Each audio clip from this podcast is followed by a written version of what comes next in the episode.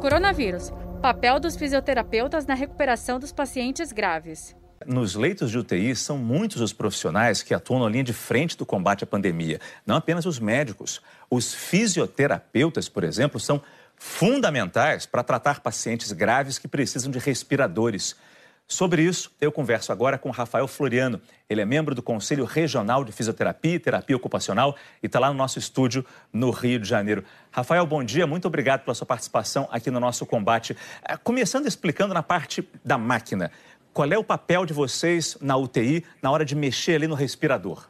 É, o fisioterapeuta ele tem um papel fundamental e protagonista na gerência da ventilação mecânica. O papel principal neste momento é fazer a máxima adequação à necessidade ventilatória do paciente àquela máquina, porque a máquina depende de ajustes finos para poder fazer a melhor função ventilatória nesses pacientes.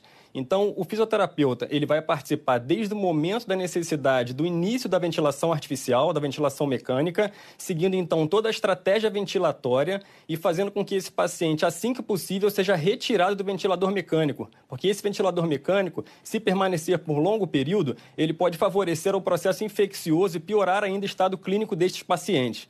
Então, para que esses trabalhadores, já que hoje é o dia do trabalho, o dia do trabalhador, é, já que esses trabalhadores precisam trabalhar nesse momento num ambiente tão inóspito, é fundamental que ele tenha todas as condições de trabalho necessárias para adequar, então, esses profissionais nessa linha de frente. Então, nós estamos falando de um número de proporcional é, de profissionais né, proporcional ao número de leitos, né, número de pacientes neste momento. Os equipamentos de proteção individual eles são de suma importância neste momento para evitar o contágio destes pacientes e também destes próprios profissionais, fazendo com que eles tenham necessidade de se afastar da terapia intensiva e deixar um número ainda menor de profissionais atuantes neste momento tão importante para essa população.